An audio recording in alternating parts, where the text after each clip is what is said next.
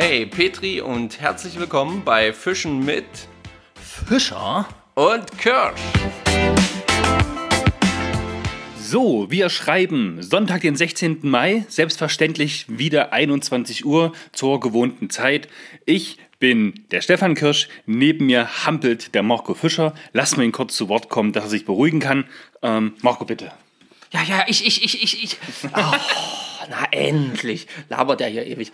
Halli, hallo, hallöchen. Einen wunderschönen guten Tag natürlich auch von mir hier an, ja, an dem Mikrofon und bei euch quasi aus dem Lautsprecher heraus, egal wo auch immer ihr das heute gerade reinzieht.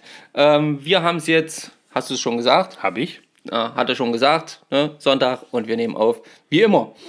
Ähm, Folge 071 mit dem äh, Arbeitstitel Gewässerpflege. Gewässerpflege. Ich sage jetzt nämlich bewusst Arbeitstitel, weil letzte Woche habe ich irgendeinen anderen Titel genannt und Stefan hat es dann einfach ganz anders genannt.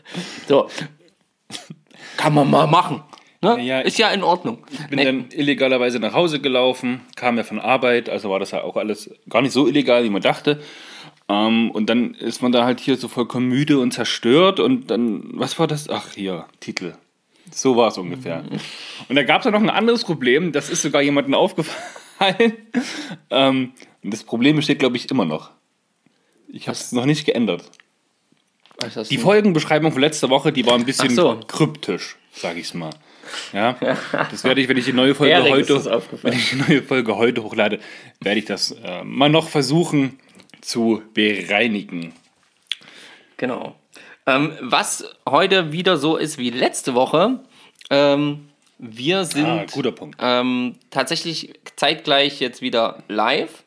Also ähm, quasi, wir nehmen ja jetzt gerade auf und sind live auf Ins äh, Instagram, genau. Und wenn ihr das hört, dann sind wir natürlich nicht mehr live. Aber ihr könnt euch das auch mal anhören. Das heißt im Sinne von, äh, oder anschauen, im Sinne von, ihr geht auf Instagram, auf unseren Kanal, falls ihr den noch nicht abonniert habt, abonniert ihr den gleich noch und dann äh, schaut euch mal die aktuelle Folge einfach an und könnt unsere lustigen Gesichter dabei äh, sehen. Also So. prinzip, prinzipiell lohnt es sich eigentlich mehr live dabei zu sein, um da vielleicht noch auf aktuelle Themen drauf mit einzugehen und einen Kommentar dazu zu schreiben, den wir dann auch hier vielleicht mit vorlesen. Ähm, ich meine, klar, ihr könnt es euch im Nachgang auch noch anschauen. Hey Martin, Aber da sieht man uns halt, wie wir Sonntagabends vom Wochenende durchgeangelt, zerstört vor dem Mikrofon sitzen. Ja, na und, also ich bin prinzipiell schon mal gut anzuschauen. Ähm, aber dazu später. Okay, jetzt ähm, wollen wir einfach mal drauf eingehen. Äh, Gewässerpflege haben wir schon gesagt.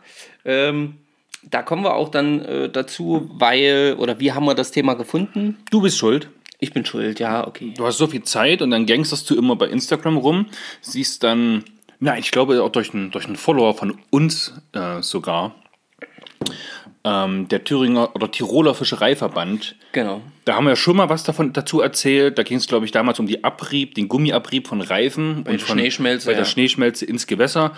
Und da ging es auch um das Projekt, was die gestartet haben mit der Renaturierung von Flussgewässerabschnitten.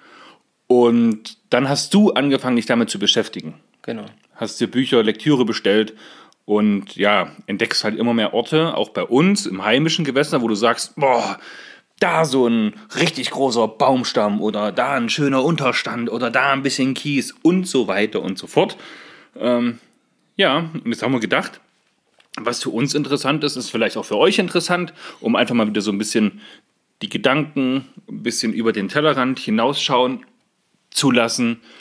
Und ja, ja, So ist es. so sind wir dazu gekommen. Wir grüßen ähm, hier in diesem Sinne mal ganz kurz hier noch alle, die jetzt äh, im Livestream sind. Ja, Martin, herzliche Grüße nach Griechenland. Ähm, Grüße nach München. Ne? Genau. Ja, der Herr Kirsch hat einen Bart. Äh, wie sind die Streamer von dir, Tom? Die Streamer sind super. Ähm, ich habe nur jetzt schon zwei Tage gerade gar nicht auf Hecht gefischt. Ich bin gerade irgendwie Und ich auch nicht. total verrückt auf meine, Ich brauche brauch mehr Druck. äh, Ja. Forellchen. Ist noch viel zu viel Zeit. ja.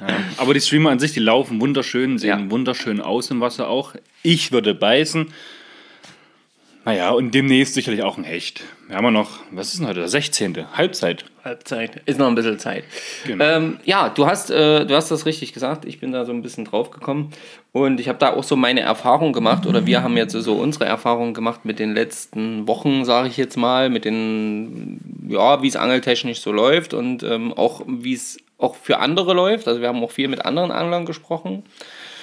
Und da gibt es so ein paar Erkenntnisse und da, die haben da jetzt auch eine Rolle gespielt, warum wir gesagt haben, okay, wir müssen dieses Thema jetzt einfach mal ähm, behandeln. So, was wir aber als allererstes jetzt abhandeln müssen, weil das ist ja nun schon wieder zwei Wochen alt, ist, Ist? Weißt Ist der, noch? ist der 77er Hecht regulär gefangen worden? ja, ist er, das diskutieren wir nicht nochmal, jedes Mal dasselbe mit dir.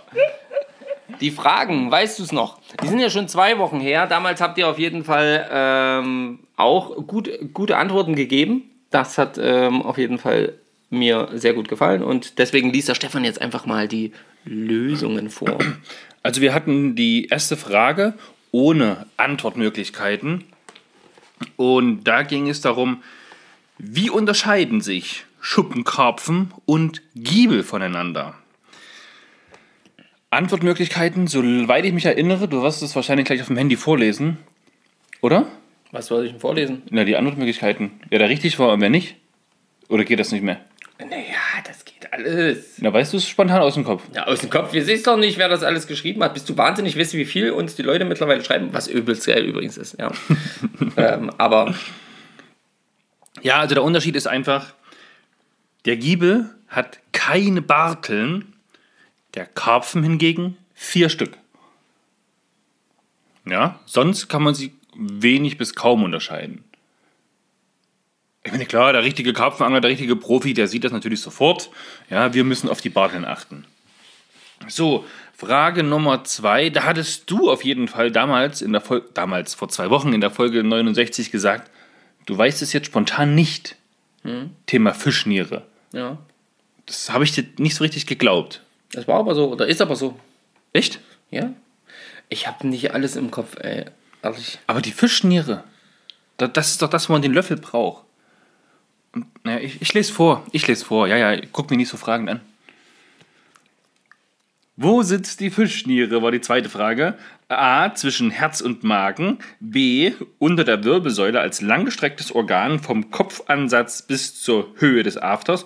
Oder C. Beim Männchen zwischen den paarigen Hoden, beim Weibchen zwischen den paarigen Eierstöcken. Und richtig ist an der Stelle Antwortmöglichkeit B. B. Ganz genau. So, wir warten jetzt auf den Herrn Fischer. Also, richtig. Scheint heute an der Tagesordnung zu liegen. Ich sag mal, willst du mich veräppeln oder was? Nö. Also, Michaelson84 hat äh, beide Fragen richtig beantwortet. Super. Ähm, richtig coole Sache. Ähm, wer noch? Äh, Mikosch88 hat ebenfalls richtig Das sind geantwortet. alles Namen, die habe ich noch nie gehört. Ja, ist doch super. Ist doch schön, wenn die neuen Leute dabei sind. Cool. Ähm, der Roy hat auch äh, richtig die erste Frage beantwortet. Bei der zweiten hat er geschrieben, muss ich passen. Ähm, Sprich, Fischniere ist das, ne, was ihr beim Ausnehmen dann meistens entweder mit dem Fingernagel oder mit einem, also ich mache so mit einem kleinen Löffel, damit es mir nicht unter dem Fingernagel klemmt, dann von der Wirbelsäule abschaben müsst, weil es das Schwarze. Das Dunkle. die Niere halt. Genau. So. Und ähm, der Erik hat auf jeden Fall auch richtig geantwortet. Und jetzt sind wir schon da am Ende angekommen. Okay, soll ich die nächsten Fragen machen? Mach mal die nächsten Fragen. Okay. Folge 71. Los geht's. Frage 1. Achso, übrigens heute eine kleine Besonderheit. Wir haben bei beiden Fragen habe ich Antwortmöglichkeiten vorgegeben. Weil das ist manchmal zu verwirrend. Bei der einen weiß man vielleicht nicht, was, was, ich, davon, was ich da wissen will oder was die hier von der Fischereiaufsicht wissen wollen. Ähm, naja, ihr, oh, ich, wie- ich lese ich ja, lese lies vor. einfach Ich vor. Ehrlich jetzt. Was ist Fischwilderei? A. Eine Ordnungswidrigkeit. B. Eine geringfügige Verfehlung, die keiner Ahndung bedarf. Oder C. Eine Straftat. Ich wiederhole nochmal. Was ist Fischwilderei? Eine Ordnungswidrigkeit, geringfügige Verfehlung oder eine Straftat? Wer kann eine Fischerlau... Oh Gott. Wer kann eine Fischereierlaubnis erteilen? A. Die untere Fischereibehörde. B. Die zuständige Naturschutzbehörde. Oder C. Der Fischereiausübungsberechtigte. Ich wiederhole nochmal für euch, sind wir ja nicht so. Wer kann eine Fischereierlaubnis erteilen? A. Die untere Fischereibehörde. B. Die zuständige Naturschutzbehörde. Oder C. Der Fischereiausübungsberechtigte. Wir sind gespannt. Wenn es vielleicht jetzt schon, ah, guck mal, ein paar, ein paar haben wir hier schon drinstehen. Aha, aha. Geil. Ja, Folge hat schon was geschrieben. Sehr gut. Das können wir jetzt natürlich nicht, äh, nicht hier laut sagen, was ihr da geschrieben habt, aber danke dafür. Ähm, danke für die Fragen, Stefan. Äh, ich bin sehr gespannt, ähm, ob ihr das. Was ihr schreibt. Ja, was ihr schreibt, was ihr so äh, denkt. Und ähm, okay, dann würde ich sagen, machen wir doch glatt mal weiter mit Mit Trommelwirbel? dem Ereignis der Woche. Ja, Nicht? Doch. Ja, klar. Können wir machen. Bei mir geht es relativ schnell. dann fang an. Okay. Und zwar, ähm, mein Ereignis der Woche ist natürlich der freie Tag, letzte Woche Donnerstag, wo wir gemeinsam angeln gehen konnten. Ja. So. Und wir haben uns tatsächlich überlegt, mal was anderes zu machen, nicht nur immer an der gleichen Stelle zu fischen, um da nichts zu fangen. Wir sind den Fluss abwärts gelaufen, hatten da schöne Stellen. Das sind auch übrigens die zwei Fotos entstanden, die in der Story waren. Ja. Nicht gepostet. Doch. Nein, in der Story. Nur in der Story, aber nicht im Nur in Feed. der Story. Nein, äh, wir suchen dann noch schöne Fotos raus. die wir Okay. noch den nächsten Post Und machen. ich sage euch, wir haben hier einfach nur eine Traumlandschaft, ein Traumgewässer. Das sieht so schön aus. Ja. Und das war's. Denn ich sag mal so, von wann war ich da? Um eins? Um ein- Ja, doch, ungefähr. Um eins, halb eins oder so bis 17.30 Uhr. Ich habe da unten noch geworfen. Weder auf die Hechtroute noch auf die kleinere Routenklasse, um da halt äh, kleine Streamer oder auch Nymphen durchs Wasser zu fischen. Und es sind wunderschöne Stellen dabei gewesen, wirklich. Auch mit einem Grund, wo man wirklich sagt, wow, schön kiesig, schnellere Fließbewegung. Nichts gefangen. Nichts. Ich habe im gesamten Monat Mai bin ich jetzt, glaube ich, schon auf über 20 Stunden Angeln in Summe. Immerhin. Natürlich Was ist denn hier immerhin? Ey Leute, habt ihr das gerade gehört? Darf doch wohl nicht wahr sein. Also ihr da bitte schön im, im, im Livestream. Schreibt mal bitte kurz eine Zahl, wie viele Stunden ihr im Monat Mai schon angeln gewesen seid. Ja, ich sag mal so, wie gesagt, heute ist der 16.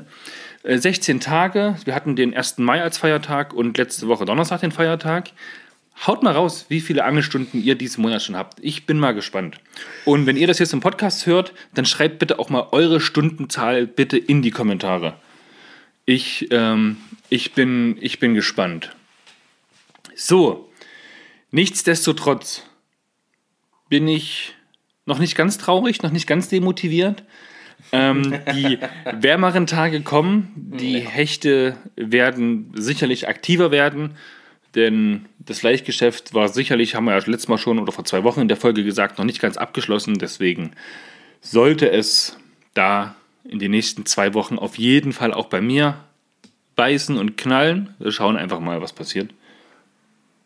Hast du sogar mit dem Kopf geschüttelt? Ich, hab, ich würde nie mit dem Kopf schütteln. Niemals. So was mache ich nicht. Martin schreibt 20 Stunden und drei Hechte. 20 Stunden? Martin? Nee. Ich war da fast immer dabei. Egal. Bist du jetzt fertig? Ja, ich bin fertig. Ist ja gut. Hau raus. Komm, erzähle von deinem Erfolg. Naja, Erfolg. Och nö, kein Erfolg. Ja? Ich sag mal so, der hat mehr Fische gefangen, als ich Finger hab. Und zehn zusammen. Ach so? Na gut, ja. Mit heute auf jeden Fall, ja. Na, jetzt dich. Also, ja, mein Ereignis der Woche, neben dem, ähm, Christi Himmelfahrt, Feiertag, äh, der auf jeden Fall echt schön war und was du schon gesagt hast, wo wir wirklich tolle Stellen befischt haben, leider keinen Fisch gefangen haben, habe ich mir natürlich gedacht, nee, ich will endlich mal wieder mh, Forellen fischen. Beziehungsweise auch nicht nur fischen, sondern auch fangen. Wenn ich drüber nachdenke, habe ich sogar mehr als 20 Stunden gefischt. Ja, das auf jeden Fall, deswegen. Ähm, und ähm, bin dann ins schöne, nicht weit von uns entfernte Thüringen gefahren. Und äh, ja, und dann habe ich dort ein bisschen gefischt. An der Stelle, die äh, vor langer Zeit mal wirklich gut war für Forellen, dann immer eher so ein bisschen lala und die letzten Jahre eher so gar nicht.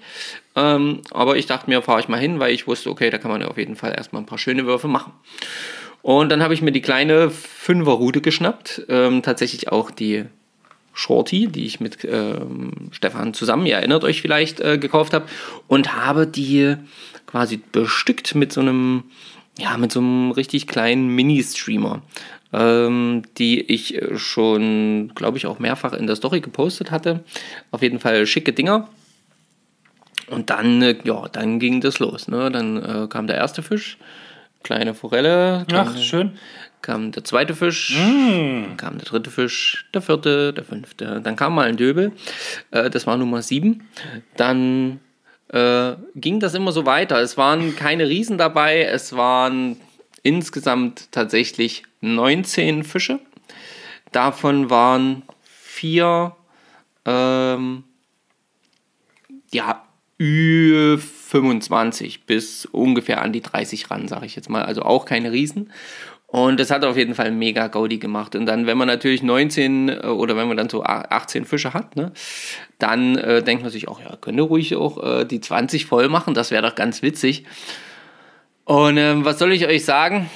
Die Nummer 19 oder die eigentlich Nummer 19 werden wollte, ja, die äh, war ein bisschen anders. Das war ein bisschen anderes Kaliber. Der Fisch hat meine, ihr habt es vielleicht in der Story gesehen, der hat ähm, die, ein Arschloch, da lacht er hier im Hintergrund. der hat meinen Streamer genommen mit einem ähm, ganz sanften Anfasser, der hing quasi wirklich einfach nur dran, ist dann so richtig groß äh, aus der, aus der Oberfl Wasseroberfläche so ein bisschen rausgekommen. Ein Riesenfisch. Mir war sofort klar, okay, das, ähm, das ist ein wirklich, ja, puh, ja äh, da kriege ich jetzt äh, schon wieder schlechte Laune, wenn ich daran denke. Ähm, ein richtig guter Fisch. Und ähm, der zieht mir die Schnur quasi aus der Hand, macht noch zwei kurze Fluchten und dann reißt doch wirklich der Knoten an meinem Pizzenbauerring. Leute, da könntest du doch wirklich das Ding zerbrechen. Das ist nicht wahr. Und ich sag's euch, ich habe geflucht wie die Sau. Naja, mehrfach natürlich noch probiert, ähm, aber eine mittlere Forelle noch gefangen von ein paar 20 und dann den zweiten Streamer, den ich von der Art noch hatte, im Baum hängen lassen. Naja, dann habe ich zusammengepackt und habe gesagt, so war ein schöner Tag, ich gehe jetzt lieber nach Hause. War gut bis hierhin, bevor die Route noch bricht. Ja, genau. Also bevor noch mehr passiert. Dann habe ich heute nochmal den Angriff gewagt, bin tatsächlich nochmal ähm, losgezogen, habe versucht, den Fisch äh, dort an, diesem, an der Stelle vielleicht nochmal zu haken. Ähm, habe äh, mehrere ja, kleinere wieder gefangen, äh, eine, einen guten Fisch wieder verloren, diesmal aber ausgeschlitzt, weil ich einfach den Druck nicht sauber auf der Schnur halten konnte. Und ähm, Ja gut, ausgeschlitzt oder halt Haken hat sich gelöst. oder Haken hat sich gelöst, weil ich ja immer wieder hakenlos fische. Genau. Genau. Das kann natürlich alles sein. Deswegen muss man immer davon ausgehen, dass auch mal ein Fisch verloren geht. War nur sehr ärgerlich, weil der hatte bestimmt auch so um die 40. Der ganz, der hatte nicht nur 40. Also das kann ich mit hundertprozentiger Sicherheit sagen. Das, ähm, das war ein anderer Fisch. Also das wäre schon was anderes gewesen. Naja, das ist jedenfalls mein Ereignis der Woche. Und ähm, ja, das führt uns. Nee, das, wir können noch nicht zum Hauptthema gehen. Wir wollen noch so ein bisschen was von euch erzählen, weil ihr habt nämlich auch coole Ereignisse der Woche. Und die habt ihr uns ja jetzt noch geschickt. Lustig ist, ich mache den Post, die Story, wir gehen live und keine fünf Minuten später fing das an hier bei uns. Und dann äh, klickerte es nämlich immer schön im Handy und ihr habt uns eure Stories noch geschickt. Und das finde ich natürlich mega cool, weil äh, ja, das macht es halt so besonders. Zum Beispiel, was haben wir hier? Der Heideangler. Moin, ich bin wieder am Start. Angelereignisse der Woche. Letzte Woche 34 cm äh, Flussbarsch gefangen, Eintritt in den Angelverein klar gemacht. Heute mit dem Junior am Elbe-Seitenkanal geangelt. Zwei Flussbarsche, 18 und 34. Dazu noch zwei Zander, ähm, die natürlich zurückgesetzt wurden. Dazu einen großen Flussbarsch im Drill verloren und mindestens drei schöne Barsche und einen maßigen Zander als Nachläufer gehabt. Ähm, alles in allem, richtig geiler Angeltag und über die Aufnahme im Angelverein freue ich mich riesig. Wenn das so eine Thematik erstmal ist, da reinzukommen, genau, dann ist es echt immer eine coole Sache, wenn es endlich mal wieder äh, oder wenn es dann endlich klappt. Das hat man ja damals auch bei so, bei Erik hatte das ja auch so eine Problematik. Ne? Und so. Ja, so im Süden Deutschlands. Genau, da ist das ist immer das ein bisschen ein großes, schwieriger. Ja. großes Thema auf jeden Fall. ja. Ja, aber Petri, Petri heilte den Auf Fischen. jeden Fall, mega Ja, cool. Gerade auch für den Junior ist sicherlich ein geiles Erlebnis, ja, wenn. Dann, wenn dann auch gefangen wird. Ja, hier äh, unser Tom, der hat auf jeden Fall schöne Eschen und ähm, Forellen gefangen. Esche natürlich im Wasser direkt wieder abgehakt, weil noch in der Schonzeit. Ähm, Timo schreibt hier auch eine coole Geschichte. Timo Krotte hat uns geschrieben: Hallo, vielleicht schaffe ich es ja an das Ereignis der Woche. Tadam, damit erledigt. Äh, ich hoffe, wir sind immer noch live, weil Stefans Telefon macht dir schon wieder Faxen. Ähm, naja, ähm, ich war gestern mit dem Boot auf dem Rhein in Frankreich, so stürmisch. Wir haben fast gedacht, dass wir untergehen. Hab im letzten Wurf dann doch noch einen 55er Rapfen gefangen. Hat uns auch ein Bild dazu geschickt. Äh, geschickt. Auf dem Shatterbait hat er den gefangen. Richtig cool. Dickes Petri dazu. Ähm, ich hab durfte ja tatsächlich auch schon einen Rapfen auf die Fliege fangen. Richtig geiler Fisch. Ähm, jetzt wird es schon wieder dunkel. So. Oh, was ist denn hier los, Mensch? Und ähm, der Bastian von Alpenforelle, sein Ereignis der Woche, die erste maßige Bachforelle aus dem Bergbach. Das glaube ich auch gar nicht so easy, dort ähm, zu fischen. Und ähm, richtig cooles Tier, dickes Petri dazu. Was haben wir hier noch? Achso. Und ähm, ja, ansonsten kann ich noch mal, schaue ich noch mal ganz kurz auf die letzte Woche, denn auch da habt ihr äh, natürlich geantwortet und geschrieben. Ähm, der Richard von Klingenkunst Förster, der hat zum Beispiel so ein äh, Deep Smart Sonar und der nutzt es halt, ähm, sage ich jetzt mal, um so ein bisschen das Gewässer äh, kennenzulernen und ansonsten eher selten.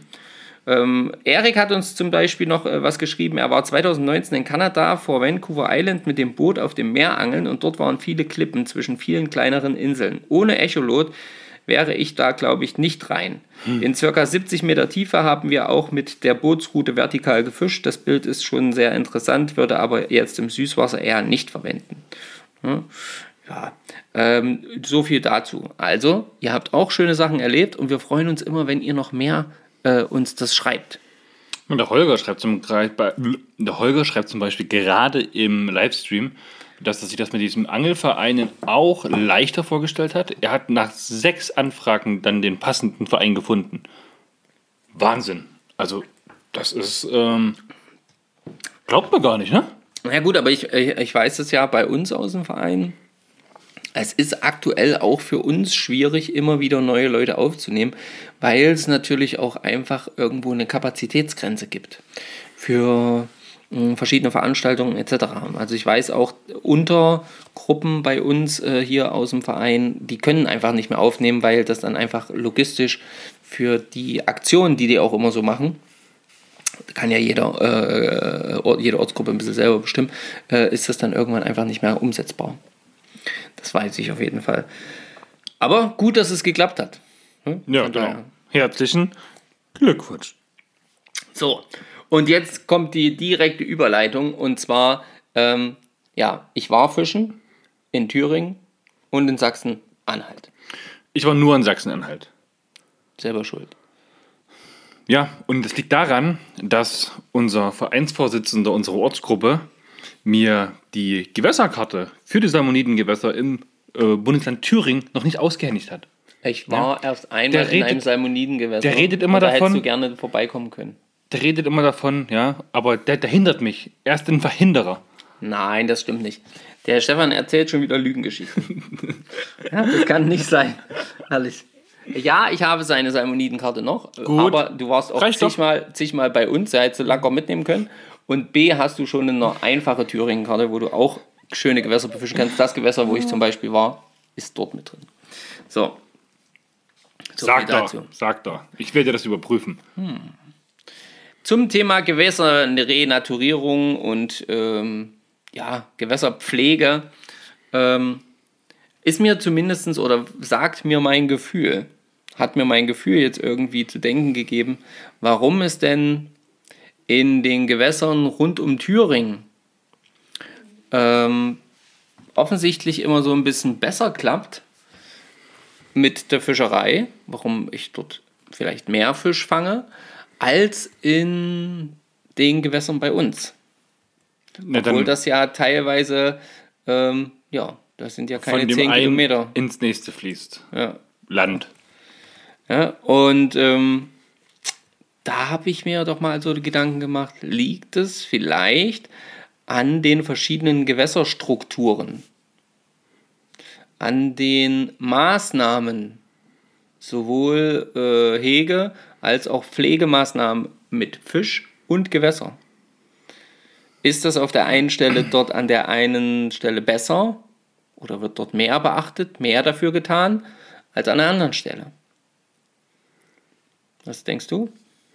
Also prinzipiell, wenn man sich ja mal anschaut, wie viel Zeit wir auch gemeinsam jetzt im Mai schon an unseren Gewässer verbracht haben und wie viel Zeit du jetzt in Thüringen verbracht hast und wie viele Fische du bei uns gefangen hast und wie viele Fische du ja im wenig Kilometer entfernten Thüringen gefangen hast. Ich meine, die Fische kennen ja keine Grenzen, die wandern ja äh, hoch und runter. Das interessiert ja nicht, ob die in Sachsen-Anhalt sind oder ob die in Thüringen da rumschwimmen. Nichtsdestotrotz muss es ja irgendeinen Grund geben, warum du da so unglaublich erfolgreich gewesen bist. Wiederum bei uns nicht. Und bei uns sind wir nicht ganz oft allein unterwegs. Wir sind ja dann teilweise auch gleich mal drei oder vier Mann. Und da fängt ja dann auch niemand irgendwas. Ja.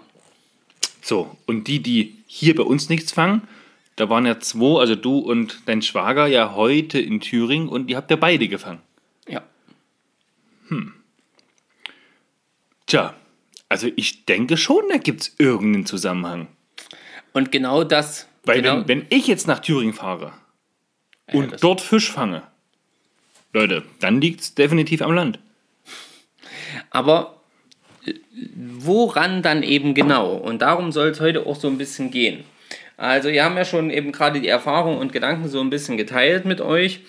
Und ähm, wir haben auch nicht nur selber diese Erfahrung aktuell, sondern wir haben uns auch mit einigen Anglern unterhalten, ähm, die wir so getroffen haben.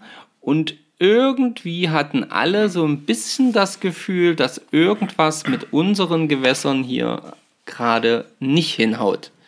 Nicht stimmt, ähm, einfach aus dem Grund, weil alle über ja, Wochen jetzt fast schon nahezu leer ausgehen. Es ist fast so, wir haben sich, als ich letztens mit einem wirklich ähm, begnadeten ähm, Fliegenfischer auch äh, gesprochen habe, Fliegenbinder, ähm, er meinte auch, das ist ganz, ganz seltsam und ganz, ganz wenig, ähm, was hier wirklich geht. Und wir haben dann so den Begriff gefunden gehabt, äh, es gibt einen Fisch des Tages, Ja, ein. ein, egal wie viele Angler da sind. Ein Fisch des Tages wird gefangen und das war's dann auch schon.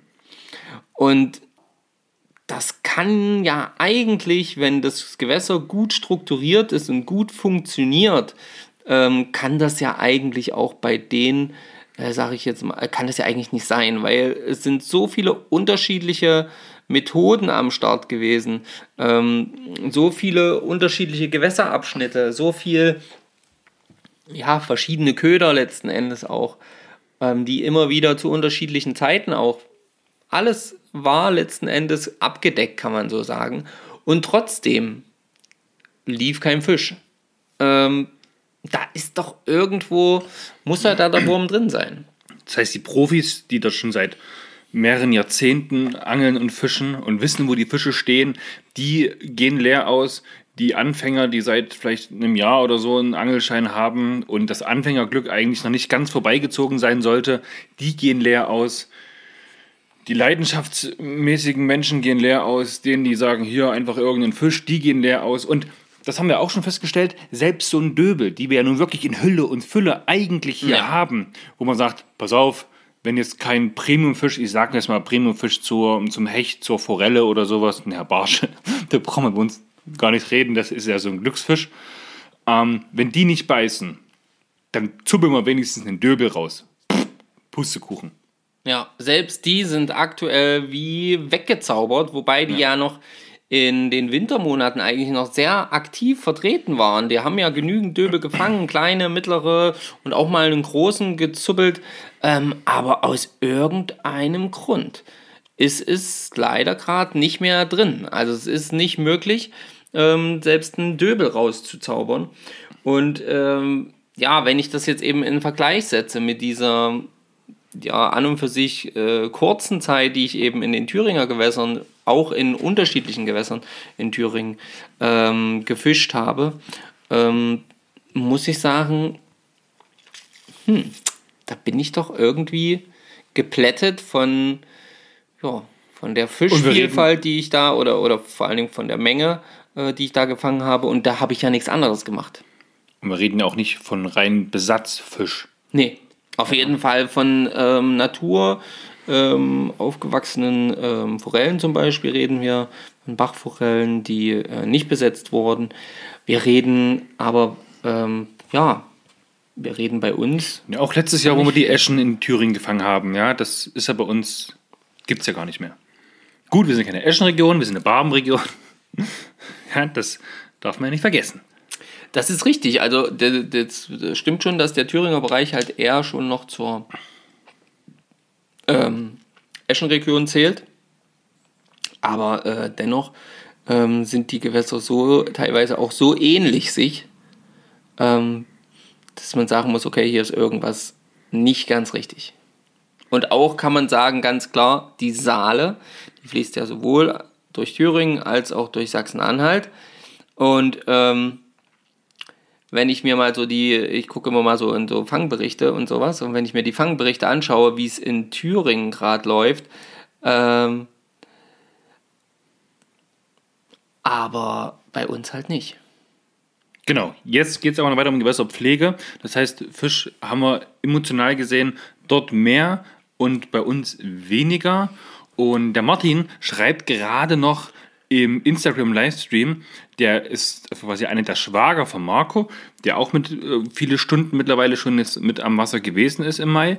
Und er sagt, Mensch, springen am Wehr oder an einem Wehr haben wir Forellen schon gesehen. Große auch Forellen, nicht nur irgendwelche kleinen, die dann wirklich hoch machen und runter. Aber gefangen wurde keiner. Genau. Und jetzt die Frage, wie viele sind denn da? Und warum fressen die nicht? Warum beißen die nicht auf unsere Köder? Aber warum hört man auch von niemandem, dass irgendjemand dort eine große Forelle gefangen hat?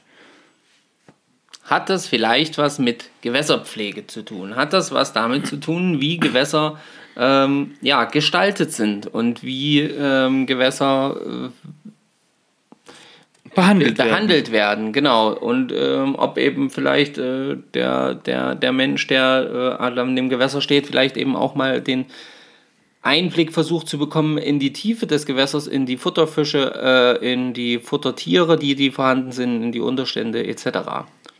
Ja. Und da habe ich das Gefühl, ähm, es hat mit dem Angeldruck zu tun. Mm, Ja, eventuell könnte es auch mit dem Angeldruck ein bisschen zu tun haben, aber dass so gar nichts mehr geht, ist dann meiner Meinung nach nicht nur mit dem Angeldruck zu schulden. Lass uns beim Thema bleiben. Genau. Sonst können wir keinen Livestream mehr machen, wenn man so Das krass dir eh abgelenkt gesagt. sind. So, ähm, Gewässerpflege. Ja, was ist Gewässerpflege? Was bedeutet Gewässerpflege? Ähm, prinzipiell bedeutet Gewässerpflege äh, für die meisten erstmal sauber machen, dass kein Müll am Rand rumliegt. Und das wäre schon mal ein Anfang. Das ist schon mal richtig, genau. Denn an unseren Strecken, wo wir unterwegs sind, also, da kannst du aufräumen, wie du möchtest. Du kommst eine Woche später hin und es liegt wieder alles da. Ja, das stimmt. Da, also deswegen kann man ja eben bei Gewässerpflege nicht nur sagen, es liegt nur, es geht nur um das, was draußen rumliegt. Mhm. Es muss auch ähm, darauf geschaut werden, was zum Beispiel einfach nur im Wasser liegt. Weil das, was draußen rumliegt, kann auch zwangsläufig immer auch im Wasser liegen. Und das hat natürlich auch wieder was zu tun. Auch da muss man eigentlich regelmäßig aufräumen. Das heißt, wenn ihr zum Beispiel wartet oder sonst irgendwas in euren Gewässern und ihr seht irgendwo in äh, Metall oder sonst irgendwas, dann kann man das immer mal rausholen. Aber Gewässerpflege beinhaltet eben auch äh, darauf zu achten, wie ist äh, die Beschaffenheit ähm, der Gewässerränder im Sinne von ist das alles begradigt? Ist das alles eine Ebene? Läuft langsam rein wie so eine Badewanne? Sieht es von der Seite aus?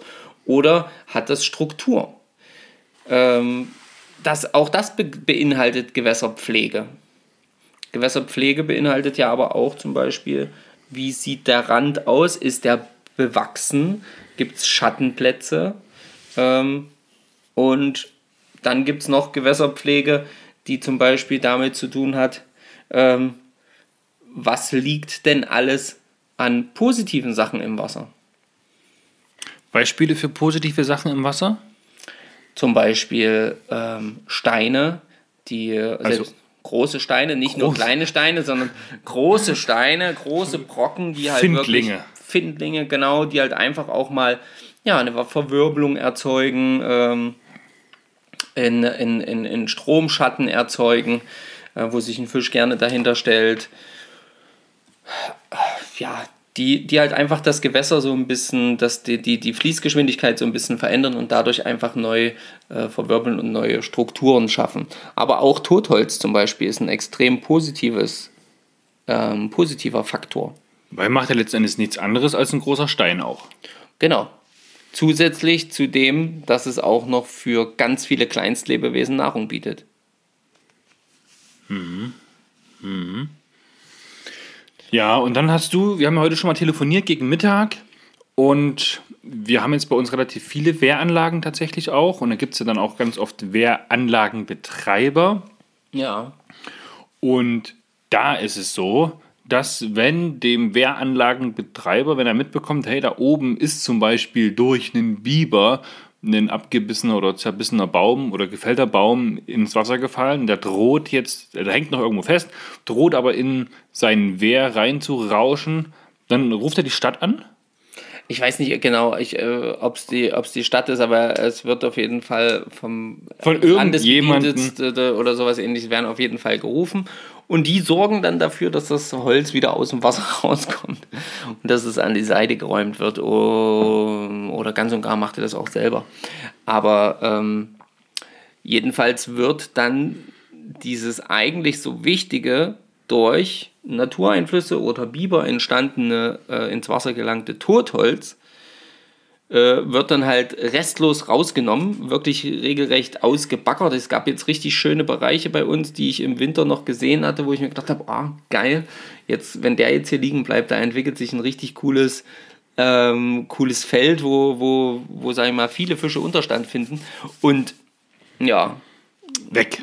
Weg. Und zwar nicht nur ein bisschen weg, sondern restlos weg. Also richtig ausgebackert, sodass die schöne, ähm, ich sag's mal, Steinwüste es, es, ist ja schon durchaus richtig, dass er manchmal so, so eine Rieselstrecke braucht, ne, wo man so ein paar schöne Steine hat, aber diese Steinwüste, so diese kleinen flachen Steinchen, das ist in meinen Augen totaler Schwachsinn.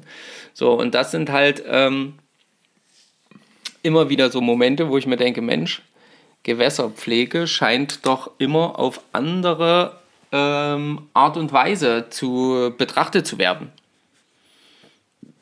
Ich weiß ja nicht, wie es bei euch ist, wie eure Gewässer so aussehen. Ihr könnt das ja mal schreiben im Livestream, aber auch im, äh, später dann unter dem Post. wie sehen eure Gewässer aus? Lie bleiben Hölzer einfach am Rand liegen und dürfen quasi, darf der Fluss sich damit ähm, selber versorgen und, und, und, und umstrukturieren?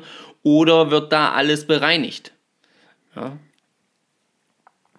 Ein Grund für die Bereinigung von unserer Saale zum Beispiel kommt oder entsteht durch den Tourismus und die ja, Boots und Kanuten, die dann sagen, hey, wir müssen das rausräumen aufgrund der Unfallgefahr, falls da jemand ja, davor fährt und dadurch ins Wasser fällt und sagt, hey, warum lag da ein Baum im Wasser, den wir nicht gesehen haben?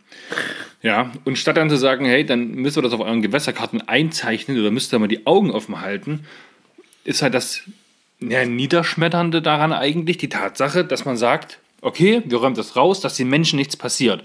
Dass aber die Lebewesen, sprich die Fische, dann keinen Unterstand mehr haben oder keine Möglichkeiten haben, sich anzusiedeln oder bei manchen auch zu leichen. Ja, da hört es dann wie so oft tatsächlich auf und das ist sehr, sehr, sehr, sehr schade. Gerade weil man eben auch sieht, dass es ganz, ganz viele andere ja, Länder, Bundesländer, Fischbereiche gibt, die ja, von Leuten betreut werden, die da mehr Arbeit, mehr wollen, mehr Energie reinstecken. Ja. Und da geht's halt irgendwie. Ja, da liegen, also klar, man kann jetzt in die Saale nicht unbedingt einen riesen Stein reinpacken, der ist jetzt stellenweise viel zu, viel zu tief, dann würde das gar nicht so viel bringen wahrscheinlich. Aber, aber an der auch, richtigen Stelle. Aber an der richtigen Stelle oder an anderen kleinen äh, Flüssen, die wir halt auch haben, wo ja aktuell gerade wenig Wasser durchgelassen wird und die dadurch extrem verschlammt zum Beispiel. Und da fährt kein Bootsfahrer lang, aber das könnte ein wunderbarer Platz sein. Da ist es halt echt traurig, dass es so für sich hindümpeln, äh, hindümpelt oder sich keiner richtig drum kümmert. Und ja, da ist der Plan theoretisch jetzt mal so ein paar Pilotprojekte sich anzugucken, sich da mal ein bisschen einzulesen in das Thema, da tatsächlich auch mal vielleicht ja, ein Konzept zu erstellen, mit eventuellen Fördermaßnahmen, die es dann vielleicht auch gibt, also da haben wir heute drüber gesprochen, ja, genau. um dann da mal was anzugehen. Natürlich ist dann da wieder die Befürchtung, jetzt machen sich da ein paar Dudes die Arbeit, kümmern sich darum, machen, tun, dann ist am Ende, also im besten Fall, wenn alles gut läuft, siedeln sich dann natürlich auch wieder Fische an und haben da Interesse, nehmen das an. Da gibt es viele positive Beispiele auch im Internet. Und ja, jetzt ein ungeachtetes Flüsschen, dann vielleicht wieder ein überlaufender Platz. Ärgerlich oder auch nicht. Tut man den Fischen da was Gutes? Ja, nein, vielleicht. Da interessiert uns definitiv auch mal eure Meinung, um da mal zu wissen, wie seht ihr das? Oder habt ihr vielleicht auch schon mal an so einem Renaturierungsprogramm genau. teilgenommen? Habt schon mal mit für Unterstände gesorgt, habt schon mal für Verwirbelungen, für Strömungskanten, äh, für eine tiefe Wasserrinne oder wie auch immer gesorgt und habt dann gemacht. Ähm, das auf jeden Fall dann uns mal anschreiben. Auch wenn ihr wisst, ob es da irgendwelche Förderprogramme gibt von Bund und Ländern, die genutzt werden können. Wenn ihr da Erfahrung habt, dann bitte, bitte schickt uns mal eine Nachricht. Da gibt es nämlich ein bisschen was auf jeden Fall bei uns zu tun. Genau. Und ähm, da hatte ich eben auch so die Gedankengänge so ein bisschen dann. Ähm, es, es, wird ja auch immer viel gesagt, ja, äh, wenn halt nicht genug Fisch da ist, dann muss halt mehr besetzt werden. Das ist ja immer so diese Kampfansage von, sage ich jetzt mal, ganz vielen Angelvereinen, ähm, ganz viel äh, ja, Gewässerwarten, ist dann einfach um dem Angeldruck, äh, da hat man es ja auch vor, ne, äh, gerecht zu werden, werden dann halt Fische besetzt. Und die werden besetzt und besetzt und besetzt. Und da habe ich jetzt letztens auch zum Beispiel mit einem Angelkollegen gesprochen, der kommt eigentlich aus, ja, noch so ein bisschen östlicher als äh, bei uns. Und,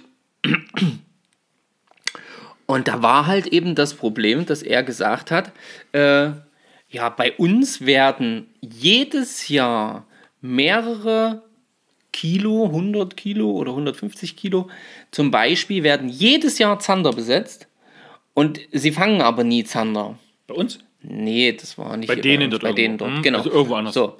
Und, ähm, Und dann habe ich gesagt, naja, was, ist, was habt ihr denn so für eine Strecke und so? Und dann hat er das halt so erklärt. Und dann habe ich gesagt, ja, das Problem haben wir so, glaube ich, so ein bisschen ähnlich auch. Bei uns wird immer gesagt, wir besetzen keine Bachforellen mehr, weil die wandern eh alle ab. Ja, warum wandern die Fische denn ab? Warum wandern die Zander dort zum Beispiel oder bleiben die nicht dort, wo sie dann eingesetzt werden, wo sie dann gerne gefangen werden sollen? Ja, ja wenn ich dort einen Fisch reintue, der ist ja nicht doof. Wenn ich ihm kein passendes Habitat zur Verfügung stelle, ja natürlich wandert der Fisch ab. Wenn ich bei uns mir die Saale angucke und die ist komplett bereinigt, dann brauche ich mich nicht zu wundern, wenn die Bachforelle keinen Bock hat, sich hier irgendwo niederzulassen oder einzustellen. Ja, wenn die, wenn die, wenn die überhaupt nichts für ihren normalen Lebensunterhalt äh, oder wie, wie auch immer man das jetzt benennen mag, äh, findet, natürlich zieht die dann weiter hoch oder runter. Das ist doch logisch. Und genauso ist das mit dem Zander auch. Wenn ich jetzt 150 Kilo Zander besetze, habe aber nur ein, ein, ein verschlammtes Etwas, äh, was so vor sich hin dümpelt, äh, mit kaum Futterfisch und, äh, oder ein glasklares Gewässer, ja, dann brauche ich mich nicht wundern, da kommt kein Zander klar, da hat er keinen Bock drauf. So, also äh, kann es halt nicht nur sein, dass äh, bei Renaturierung und Gewässerpflege halt nur daran gedacht wird, mehr Fisch zu besetzen, sondern eben vielleicht auch mal daran gedacht wird, wenn ich Fisch besetze, habe ich denn überhaupt das Habitat dafür? Guter Punkt auf jeden Fall. Guter, guter Punkt. Im Chat hier bei uns bei Instagram wird gerade geschrieben, dass in vielen Bereichen, vielen Flüssen tatsächlich ganz oft bereinigt wird. Ähm, zumindest aber in der Leine bleibt viel Holz liegen. Die Seen werden aber auch geräumt. Tja. Hm. Wie viel Sinn das dann halt macht, ne? Hm. Das ist halt, äh, das ist halt eben äh, auch immer das Ding. Und woran kann man denn zum Beispiel erkennen, ne, das ist auch hier aus meinem ähm, schlauen Buch, äh, so eine ganz gute Frage, wie ich finde. Und äh, vielleicht könnt ihr ja auch dann mal darüber nachdenken und schauen, okay, wie ist das eigentlich bei euch am Gewässer? Ähm, wie kann man erkennen, dass irgendwie was anfängt falsch zu laufen oder vielleicht nicht mehr äh, ganz so hundertprozentig läuft? Zum Beispiel, haben fremde Fischarten überhand genommen? Ja? Oder hat eine Fischart überhand genommen und andere gibt es dafür nicht mehr. Ja? ja, bei uns würde ich sagen, ist das der Döbel. Der hat überhand ja, genommen. Bis, bis, äh, bis Winter diesen Jahres hätte ich auch noch hundertprozentig mhm. gesagt, der Döbel. Und der Barsch ist? Der Barsch ist, äh, hat sich ganz, ganz stark dezimiert. Also Oder sagen halt viele, es liegt an den Forellen. Was?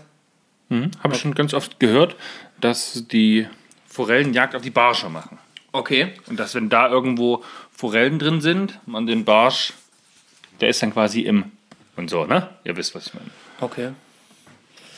Okay. Mm, hm. Ja, naja, dann wundert es mich allerdings, warum in den Salmonidengewässern äh, immer groß Fett draufsteht. Also wenn die Forellen das selber erledigen, wundere ich mich aber, warum es dann Großfett draufsteht, dass ich jeden gefangenen Barsch entnehmen muss. Na, wie viele Barsche empfängst du im Salmonidengewässer? Ja, früher mehr, jetzt weniger. Aha. Aber eben auch früher mehr bei uns in der Saale, was kein Salmonidengewässer ist. Also regelmäßig. War, kann ich mich noch gut daran erinnern, an Stellen, wo es einfach gang und gäbe war, dass du ohne Probleme zwei, drei, vier, fünf Barsche rauszuppelst. Immer wieder. Egal was für eine Tages- oder äh, Nachtzeit. Ja, das ist jetzt nicht mehr der Fall. Das ist jetzt nicht mehr der Fall, genau. So, und bei uns war es dann eben irgend, irgendwie dann der Döbel aber das, was jetzt aktuell ist, also da hätte ich eben auch gesagt, überhand genommen hat bei uns der Döbel. Als großer Laichfresser vielleicht auch nicht unbedingt optimal für alle anderen Fische. Ähm, aber jetzt aktuell hat überhand genommen der Keinfisch. Kennst du den? Der Keinfisch, der Stockfisch. Der Stockfisch, ja, der hat auch überhand genommen. Und, der, und das, das ähm, Heckengrün der Hobbygärtner in der Saale. Ja. Das Heckengrün, genau.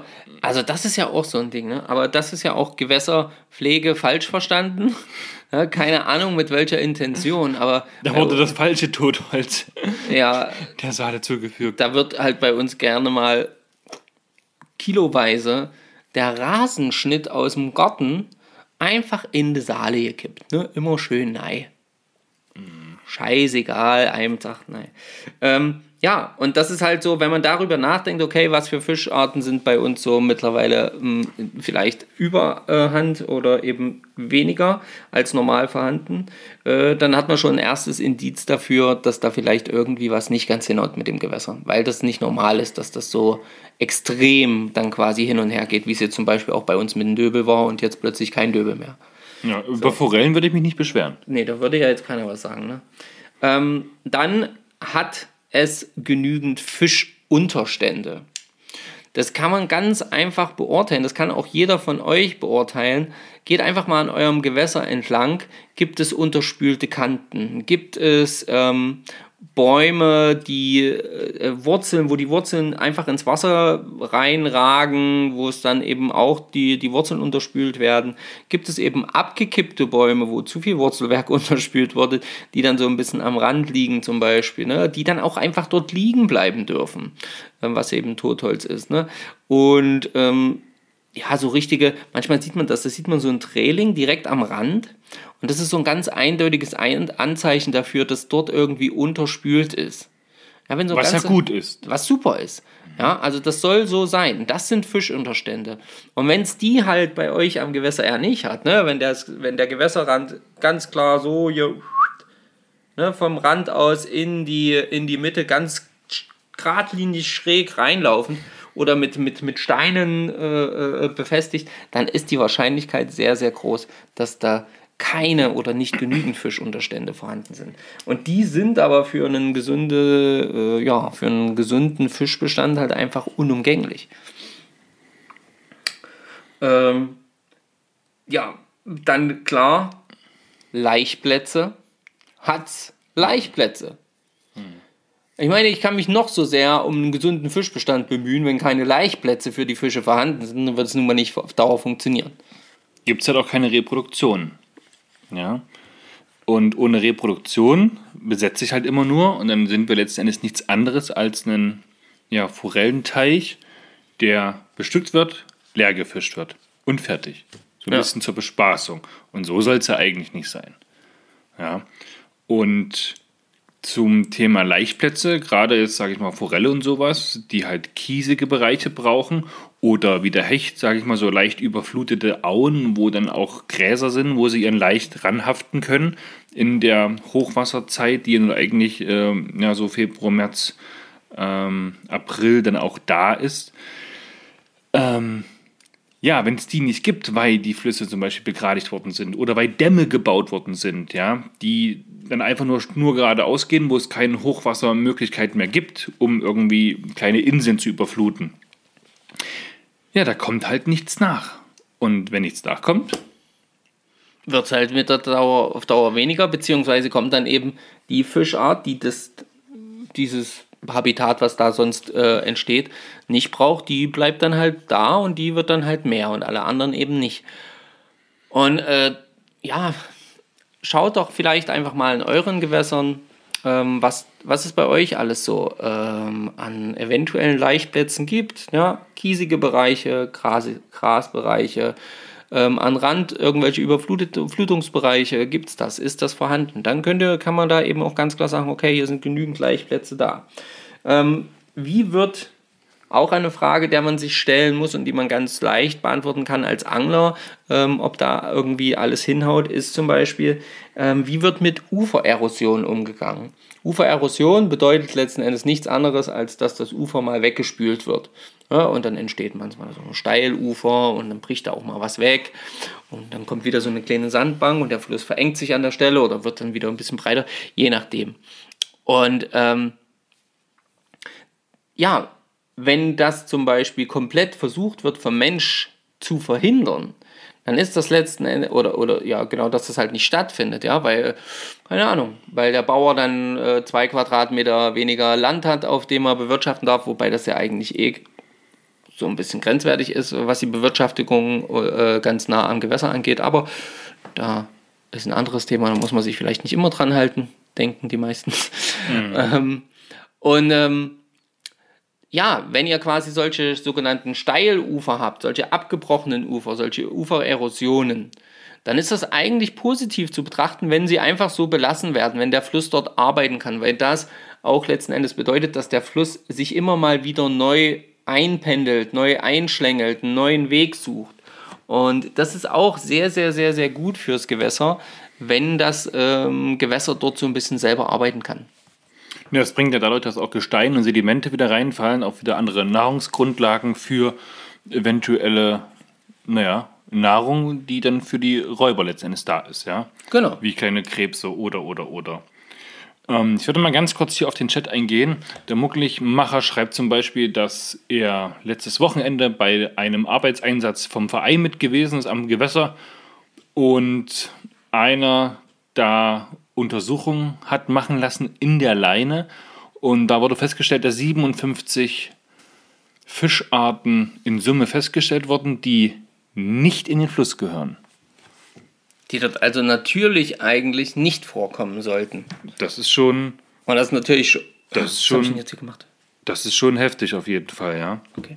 Genau. Ähm, dann hat der Alex Dauer noch geschrieben, dass an vielen Gewässern natürliche Fischzonen, wie zum Beispiel so ein Schilfgürtel, einfach zerstört werden, ähm, ja, um halt dann Kanäle draus zu machen. Und gerade die Altarme, die halt auch noch ruhigere Gewässerzonen beinhalten, wo halt auch noch mal ein paar Äste drin liegen oder Schilfgürtel drin sind, die werden halt einfach abgetrennt, zugemacht, abgetrennt, trockengelegt und dann war es das halt dann, ja.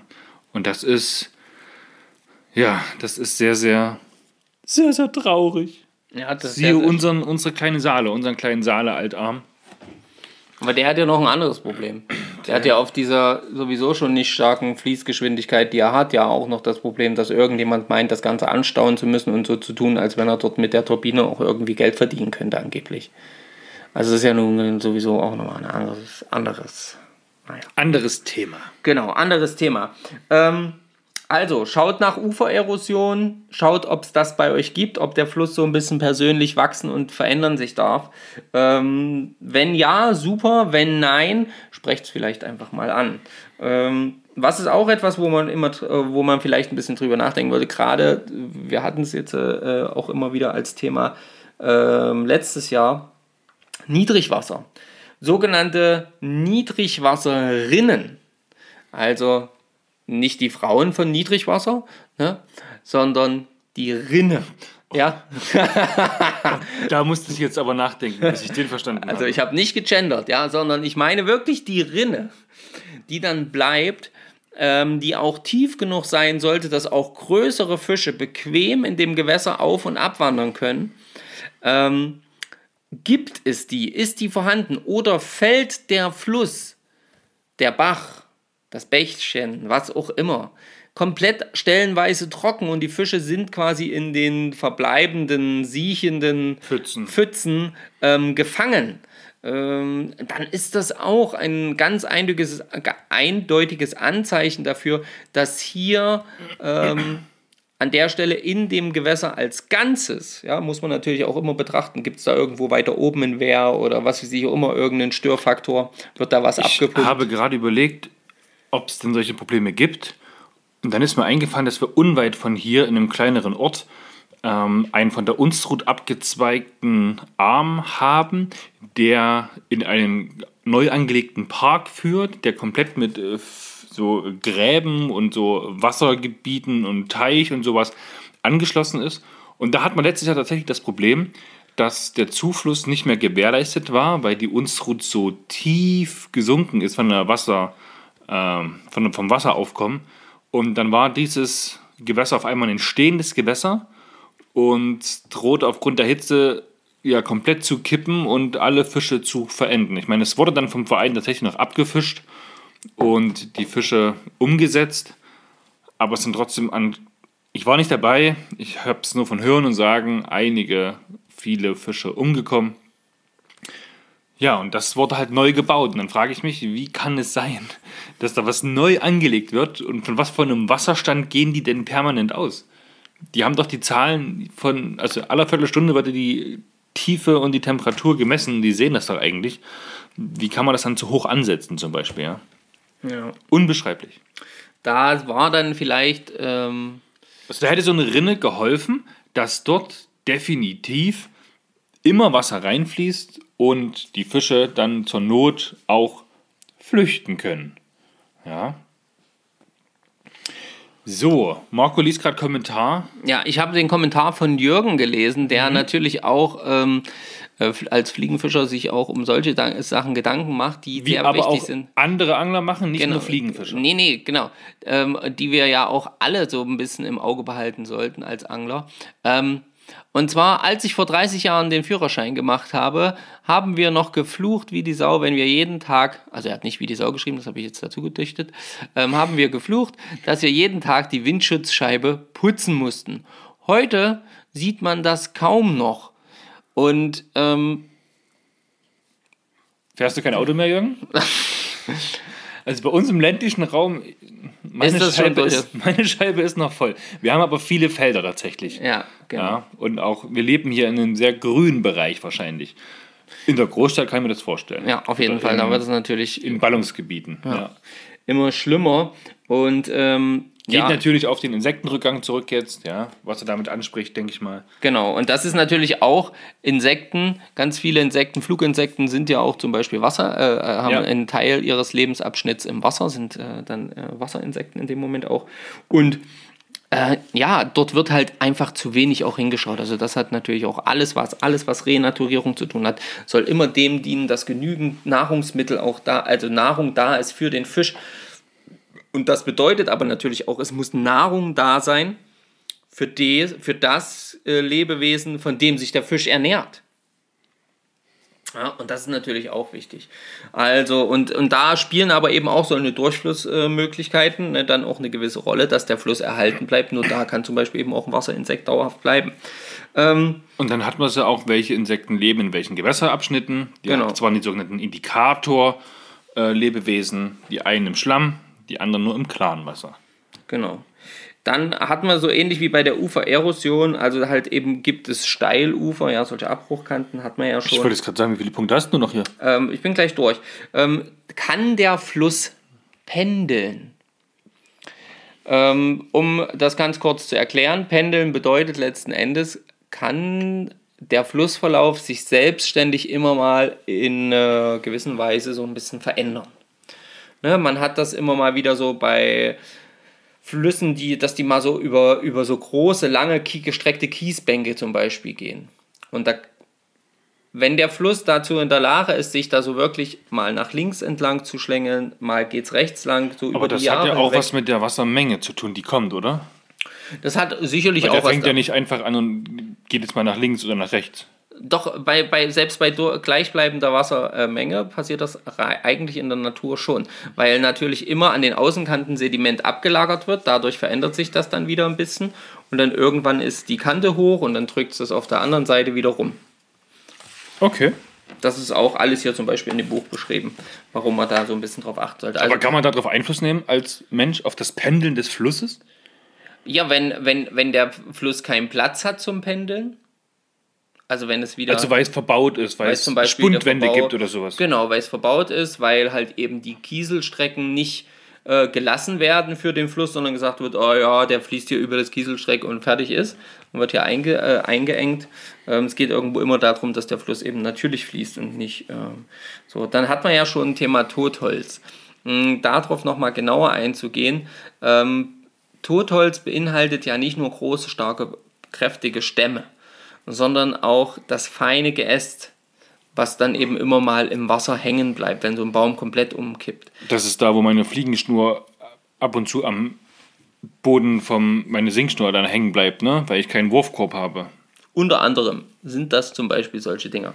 Ähm, oder auch, äh, ja, wenn jetzt halt wirklich solche, äh, äh, solche, solche Bäume, so manchmal sieht man das so am, am, am Gewässerrand so richtig teilweise in das, in das Wasser hineinwachsen äh, mit dem Wurzelwerk und dann irgendwo so auf 1,20 Meter äh, im Gewässer drin dann plötzlich nach oben wieder kommt. Hast du bestimmt auch schon mal gesehen. wo Hab dann ich. So genau. Und solche Sachen sind halt extrem wichtig, weil das halt, äh, das ist, sind natürlich Unterstände und äh, das sind halt aber eben auch, wenn es Totholz ist, dann eben auch immer Nahrung. Ähm, da, auch wenn das Grün, Blattgrün damit noch mit dran ist oder wenn dann dort sich da so eine kleine Sandbank aufbaut oder Sachen hängen bleiben, das bildet dann immer so ein richtiges Gespinst, sage ich jetzt mal, für Kleinstlebewesen. Ja, die da wirklich, wirklich wunderbar äh, sich festsammeln können und dort halt sich vermehren. Ähm, und eine äh, also solltet ihr auch so, auf sowas achten, ob das an eurem Gewässer ist. Und eine äh, wichtige Sache. Und wenn nicht, dann einfach mal einen Baum umsägen. Naja, das vielleicht nicht, aber vielleicht mit eurem Gewässerwart mal sprechen, warum das nicht so ist bei euch. Oder warum es eben so und so ist bei euch, ne? nicht nur zu dem einen Punkt.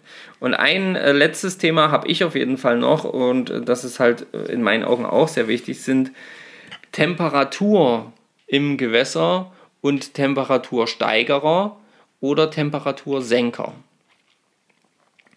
Ähm, die Temperatur im Gewässer ist klar, äh, wenn wir zum Beispiel von den Edelfischen wie Salmoniden reden, ähm, ein extrem wichtiger Faktor. Mhm. Unsere Bachforelle, die ja äh, mittlerweile als bedrohte Fischart gilt, obwohl das eigentlich früher mal hier bei uns eine, eine äh, fast überall vorkommende Art war, ähm, verträgt zum Beispiel nicht so viel Temperatur. Das heißt, wenn der Fluss sich extrem aufwärmt, dann über geht, 18 Grad oder so. Ja, äh, dann fängt es bei der Bachforelle an, so ein bisschen kritisch zu werden. Ich glaube, Regenbogenforelle bis 22, 23 Grad. Ja, genau. Die Regenbogenforelle verträgt etwas mehr. Deswegen wurde die die ganze Zeit immer typisch Mensch, ne, halt ähm, für den Besatz benutzt, weil die hält ja mehr aus. Da kann ich quasi mehr Mist machen mit dem Gewässer. Ja. Was ähm, zum Beispiel sind Gewässer äh, Erwärmer. Also was sorgt dafür, dass das Gewässer wärmer wird? Ähm, zum Beispiel fehlender Schatten. Fehlender Schatten, genau. Wenn quasi kein Baum mehr da ist, also wenn der Rand nur noch mit so ein paar Sträuchern äh, oder nur ein paar Gräsern äh, ja, bepflanzt ist oder bewachsen ist und ansonsten das Gewässer quasi knalle offen ist, über weite Strecken auch, ja, dann brauche ich mich nicht zu wundern, wenn sich das Gewässer aufheizt. Ja, und wenn ich dann zum Beispiel einen extremen Algenwuchs habe, etc. Ne? Ähm, Oder so Wasserpflanzen, ja, da haben ja auch so einige Strecken, wo man dann, naja, nicht mehr lange, dann wirklich nur noch grün, hat, ja. nur noch Teppich, wo man weder durchkommt, noch ja, fischen kann. Da ist. Na gut, aber vielleicht ist das auch eine natürliche Sache, um die Fische da schon Bereiche zu schaffen, wo die sich unterstellen können und da wird niemand werfen. Ja, da wird niemand werfen, aber die Frage ist natürlich auch, wie viel Fisch ist dann tatsächlich dort, beziehungsweise wie, ja, das weiß ich nicht. Wie, wie positiv wirkt sich das auf das ähm, ähm, Gewässer aus. Und ein Faktor, das habe ich auch nicht gewusst, ähm, der auch das Gewässer erwärmt, können unter anderem tatsächlich auch Steine im Wasser sein. Und zwar Steine, die ähm, aus dem Gewässer ragen. Na gut, macht ja Sinn. Es gibt ja auch so eine klassische Schwitzhütte. Da wird man ja auch Steine ins Feuer, lässt die richtig heiß werden, packt die dann in die Schwitzhütte rein, übergießt die mit Wasser und dann dampft es ja lange, lange, lange, weil die viel, viel Wärme speichern.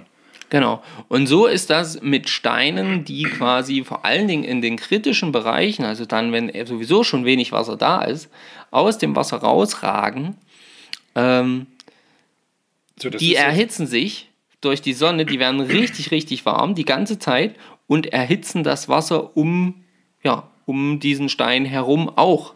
Und dadurch trägt das ganz, ganz massiv oder kann das ganz, ganz massiv zur Erwärmung des Gewässers beitragen. Also sollen wir jetzt, wie wir am Anfang gesagt haben, doch keine großen Steine ins Wasser werfen? Doch, aber die müssen nur so da Steine, wo Schatten ist.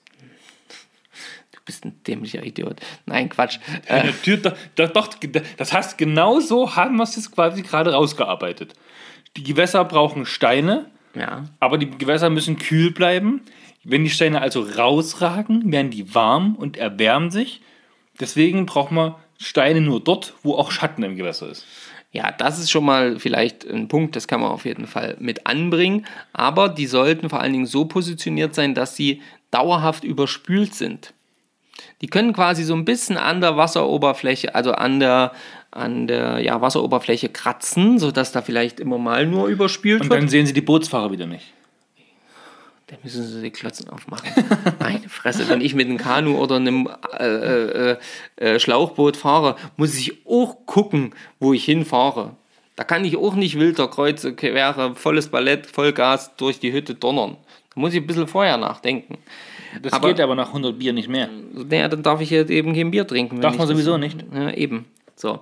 Also, Steine, äh, Steine, die quasi ordentlich im Gewässer drin sind, überspült sind, da ist alles gut. Wenn Sie zu lange rausgucken in den Phasen oder zu viel davon rausguckt, dann erwärmen Sie das Gewässer. Wenn Sie unten bleiben, sorgen Sie für die erhöhte Fließgeschwindigkeit, Verwirbelung und dadurch eben wieder durch kühlere, ähm, kühleres Wasser. Und der beste, ähm, das Beste fürs Gewässer, um es wirklich kühl zu bekommen, ist und bleibt. Eiswürfel. Nein, Totholz. Da sind wir wieder. Das ist, wir kommen nicht darum, ähm, wirklich mit Totholz zu arbeiten in den Gewässern, das Meer zuzulassen, das Meer, ähm, ja, halt einfach dem Ganzen mehr Raum zu geben, dass dort mehr ähm, Hölzer im Wasser liegen. A, selbst wenn die mal nicht überspült werden, erhitzt sich so ein Holz niemals so stark, dass es dann Wärme abgibt ans Gewässer. Speichert wahrscheinlich nicht so viel.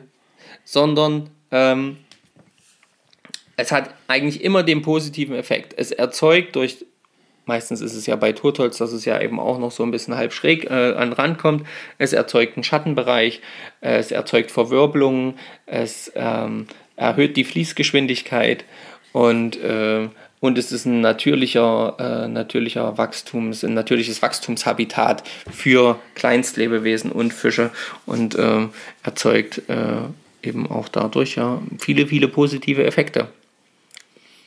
Also? Also? Kettensäge raus? Nee, das, ich glaube, also um es vielleicht zu einem Abschluss langsam zu bringen, ich glaube, das, was viel wichtiger wäre, neben der Tatsache, dass wir alle mal schauen sollten, wie unsere Gewässer aufgebaut sind, dass wir vielleicht mit unseren Gewässerwarten, mit unserem Verein reden sagen, sollten. Du musst aber mit jemandem sprechen, der da Verantwortung für hat. Genau. Und du kannst dir das angucken, stellst dann eine Misere fest und denkst dir, hm, okay, und jetzt? Selber reinschmeißen darf man und kann man auch nicht. Ähm, man muss da versuchen zu sprechen. Und da haben wir wieder das Problem, wie viel Bock haben die Gewässerwarte damit? Gibt es da schon Konzepte? Wie kann man das so machen, dass alle zufrieden sind? Und ich glaube, da liegt so ein bisschen die Krux. Die Krux, genau. Dass es viel Arbeit ist, wenn das Kind einmal in den Brunnen gefallen ist, dass es aber trotzdem getan werden muss, um langfristig weiterhin ja, schöne Tage am Wasser zu haben. Ähm, ja, aber. Und dass halt leider halt immer noch, ähm, wie so oft, eben auch ähm, mehr darauf geachtet wird, auf die Dinge, die finanziell sich tragen oder die finanziell interessant sind, wie eben Tourismus, wie eben ähm, Wäre mit Stromerzeugung. Ähm, und dass dann halt eher nach den ihren Interessen gehandelt wird und nicht nach den Interessen der Angler, der ja, nicht Fische, nur der Angler, es geht ja in erster Linie ähm, der, um die Fische. Genau, die der Angler Fische, ja, der, des Gewässers, der Natur einfach. Die Angler sind ja da scheißegal, es geht ja prinzipiell um die Fische. Ja. Klar, für fischen und angeln wir die, aber es wäre letzten Endes wieder eine kommerzielle Geschichte, wenn wir sagen, wir machen das alles nur für die Angler. Nee, wir machen es ja nicht nur für die Angler. Richtig. Aber wenn die Angler weiterhin über die nächsten 10 bis 100 Jahre angeln wollen, dann müssen auch wir als Angler uns in meinen Augen darüber Gedanken machen und dann eben auch etwas dafür tun, dass wir angeln können, indem wir eben vielleicht an anderer Stelle uns eben engagieren für Sachen, die halt, äh, äh die halt dem Gewässer positiv beitragen. So, und da könnten jetzt die Kanufahrer kommen und sagen, wir sind Kanufahrer, wollen noch in zehn Jahren nach Kanu fahren, also verbaut uns bitte nicht unsere Gewässer. Ja, das ist ein Kanufahren, entschuldige bitte, aber Kanufahren, wer Kanufahren möchte, der kann auch weiterhin Kanu fahren. Ähm, weil auch ein Gewässer, was renaturiert ist, kann mit dem Kanu befahren werden. Das kann dann vielleicht nicht mehr ähm, ja, sturzbesoffen mit einem Schlauchboot einfach runtergetrieben werden und kurz vorm Wehr mal schnallen, dass ich jetzt vielleicht gleich in Lebensgefahr bin, sondern dann muss ich vielleicht eben Achtung haben vor dem Gewässer, in dem ich mich befinde. Und ähm, genauso wie, wie ich da sage, ich nehme da die Angler in die Pflicht, darüber nachzudenken, ähm, was positiv sich für mein Gewässer und für, für den Fischbestand etc. auswirkt, ähm, nehme ich eben auch alle anderen Wassersportteilnehmer in die Pflicht, sich über sowas Gedanken zu machen. Und es ist in meinen Augen auch tausendmal schöner, mit dem Kanu durch ein Gewässer zu fahren, was links und rechts tausendfach feinste Natur zu bieten hat und ganz viele Unterschiede und ich tolle Fische vielleicht im Wasser beobachten kann, tolle ähm, Vögel und, und, und Insekten irgendwo auch am Rand beobachten kann. Und äh, das ist in meinen Augen tausendmal mehr wert, als wie äh, ja, Hauptsache, ich kann da mit dem Kanu runterfahren, egal äh, äh, ob ich wirklich Kanu fahren kann. Dann muss man halt eben auch darüber nachdenken, was man macht. Ja. Oder nicht? Ja. Was ist da? Was schreibt Alex Sauer? Alex Sauer schreibt in der ähm, Live-Aufnahme gerade, der Tourismus ist ein wichtiger Partner von Anglern, aber nur wenn man sich gemeinsam ein Commitment, Commitment äh, erarbeitet. Ähm, das können wir von vielen Nachbarländern lernen. Ja, das meine ich ja. Es ist möglich mit dem K, also diese ganze Wassersport kann miteinander sehr gut agieren. Aber man muss halt eben auch gemeinsam das Ziel haben, dass man gemeinsam das Gewässer und die Natur ringsherum erhalten will und eben nicht nur die finanziellen Aspekte dahingehend bearbeitet. Gut, dann ist es meiner Meinung nach trotzdem so, dass wir als Angler uns sicherlich nach eher um Naturschutz bemühen und um Fischbestände, weil wir sie natürlich angeln möchten. Nichtsdestotrotz, dass es jedem wichtig sein müsste, denn äh, die Natur, ne? wir haben nicht so viele Natur. Und so ein Kanu-Tourismus-Menschen interessiert die Natur dort vor Ort nicht, denn der macht seinen Urlaub und fährt dann wieder weg. Ja, aber das ist ja, ja, aber dann hat er ja letzten Endes in, meiner, in meinen Augen eben auch, dann, ist, dann interessiert es ihn so oder so nicht. Ja, sag ich ja. Ja, und dann, dann hat der aber da in meinen Augen auch nicht verloren. Dann soll ja, er sich nicht. Hindert ihn aber nicht, da 20 Euro in die Kasse zu schmeißen und sich ein Boot zu leihen, um mal einen schönen Tag auf dem Wasser zu haben. Hm. Man kann ja natürlich jetzt nicht alle Kanu, Kajak, wie auch Handy laut. Gibt's doch nicht. Leute über einen Kamm scheren. Nee, das ja, es gibt auch, auch, noch Leute, die sich natürlich darum kümmern und die die Natur erhalten wollen und die Wasserstraßen da auch auf eine ganz andere Art und Weise entdecken. Ähm, aber wenn ich halt sehe, was bei uns dann teilweise auch so an Wassertourismus so unterwegs ist, so mit zwei, drei hundert Booten am Tag, die dann da über die Saale schippern oder über die Unstrut. Die fahren natürlich nicht alle hintereinander, sondern so Step by Step. Aber ja, wenn man da alle befragen würde, wette ich, nee, ich wette nicht, ich sage auch keine Zahl, aber dann sind x Prozent davon, da könnt ihr eure eigene Zahl reinsetzen, meine ist relativ hoch, die sich ja nicht dafür interessieren würden, ob da jetzt Fisch drin ist, wie die Natur es an sich jetzt da ringsrum die Uferbereiche aussehen oder sowas. Ja, die wollen einfach nur einen Tag dem Wasser haben, runterfahren und dann wieder gehen. Hm. Ja, das kann sein. Also ich hoffe einfach, ich sehe das ein bisschen anders und hoffe einfach, dass ich da ein bisschen recht behalte, ähm, dass doch immer mehr Menschen da so ein bisschen ein Auge für bekommen. Aber viel wichtiger als da einfach nur ein grobes Auge für zu bekommen, ist in meinen Augen äh, da genau hinzuschauen, welche Maßnahmen eben sinnvoll sind und welche nur sich vielleicht schlau anhören, aber am Ende nicht funktionieren. Also sinnvoll ist es eben nicht, das nächste Wehr zu bauen, um ach so grün Strom produzieren zu können, wenn das gleichzeitig bedeutet, dass durch die Turbine tausende Lebewesen geschreddert werden. Dann ist der Strom nicht mehr so grün, dann ist er in meinen Augen nämlich ganz schön rot. So. Ähm, und da, da, da, da fängt es halt schon an und das geht in ganz, ganz vielen Punkten weiter und ähm, ich finde einfach immer mehr Leute, egal ob Angler oder nicht Angler, sollten halt eben darauf achten oder sollten mal überlegen, dass, oder dass das, Lebewe das Leben auch unter der Wasseroberfläche weitergeht, weil von da kommt es nämlich am Ende. Und in diesem Sinne. Ich wollte gerade sagen. Bin ich auch. Und das sind jetzt die besten Schlussworte, die wir hätten finden können, ohne uns jetzt hier noch zwei, drei Stunden weiter darüber zu unterhalten. Denn das ist. Wir wollten nur über die Oberfläche gehen, das haben wir zum Teil geschafft. Zum Teil sind wir schon ein bisschen deeper eingestiegen. Ähm, vielen Dank auf jeden Fall für eure ja, Bereitschaft, hier im Livestream dabei zu sein. Danke auch an alle die, die es jetzt im, im Podcast hören. Schreibt bitte eure Meinung dazu. Denkt daran, dass wir heute wieder, weißt du es noch, ähm, gehabt haben, die zwei Fragen zu beantworten. Der Mucklichmacher fragt natürlich wieder nach der dritten Frage, das wissen wir. Ähm, die gibt es aber heute nicht. Und ja, ich habe hier vorhin noch was von, vom Wasserwirtschaftsamt gelesen. Das fand ich ganz interessant. Ähm, da muss ich mal googeln, ob es das bei uns in der Form auch gibt, was sie da zu tun und zu machen haben. Und dann nochmal die Frage, wenn ihr da draußen wisst, ob es vielleicht irgendwo die Möglichkeit gibt, Anträge, Förderprogramme in Anspruch zu nehmen, auch wenn man da ein bisschen was arbeiten, erarbeiten, planen, organisieren muss.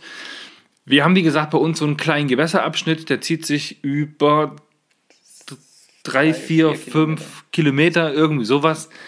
Ähm, da wird man gerne so ein Projekt machen wollen. Da gibt es nämlich viel, viel, viel, viel Potenzial.